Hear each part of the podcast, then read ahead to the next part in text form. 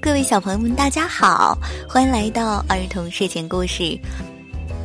我是你们的好朋友小丸子姐姐。今天我们接着讲《植物大战僵尸》系列的第四季第六集《摇滚年代》。僵尸博士最近迷上了摇滚音乐，他一边用大大的音响放着音乐，一边在实验室里研发新型僵尸。没多久，僵尸城堡里就多了很多动感十足的新僵尸，有贝斯手僵尸、说唱僵尸、滑冰僵尸、朋克僵尸等。他们天天在城堡里开演唱会，搞得整个僵尸城堡像嘈杂的地下酒吧。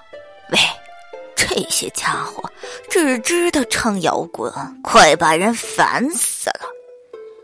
读报僵尸连着几天都看不了报纸，心里烦躁极了。这有什么办法呀？博士喜欢摇滚，这些新家伙简直就是疯狂摇滚僵尸，每天这么嘶声力竭的唱歌，怎么也不歇一歇呀？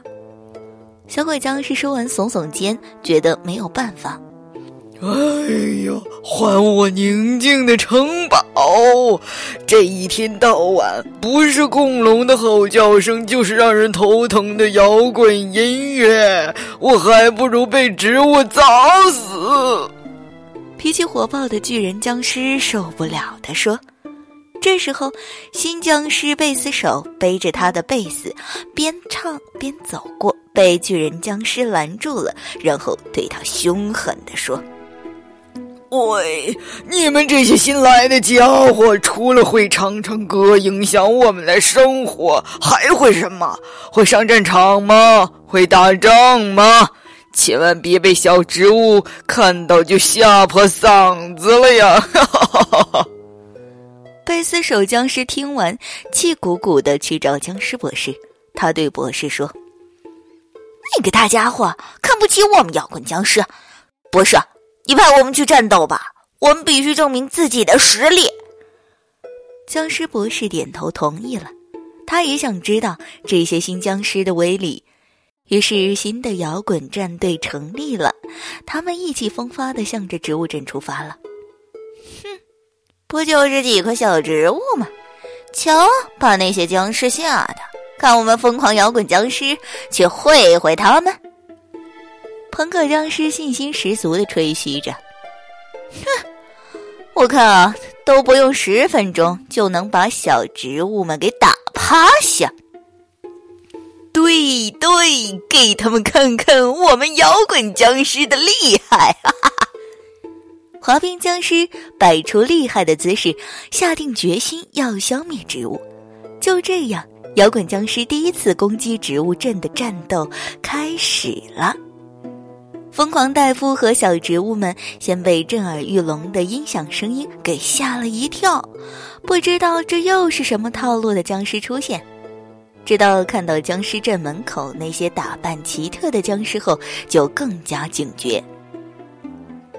这次我们的战斗面对的敌人非常陌生，不知道会有什么技能出现，大家一定要注意安全啊！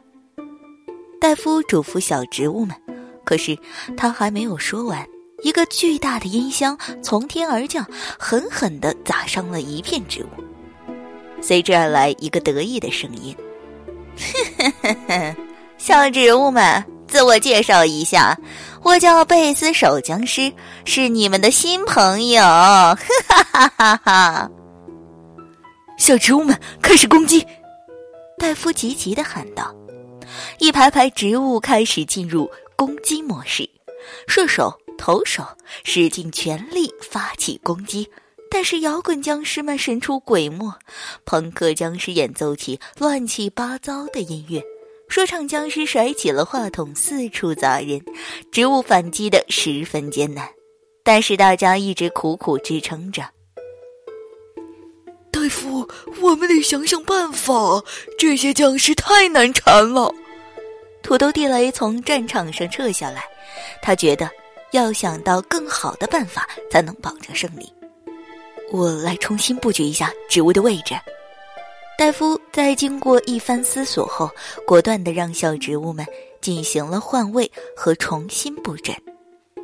磁力菇，你负责吸收摇滚僵尸发出的音波；喇叭花要准备反射伤害力强的音乐和歌声；西瓜投手的主要目标是从天而降的音箱；最后由玉米炮手冰龙草进行最后总攻。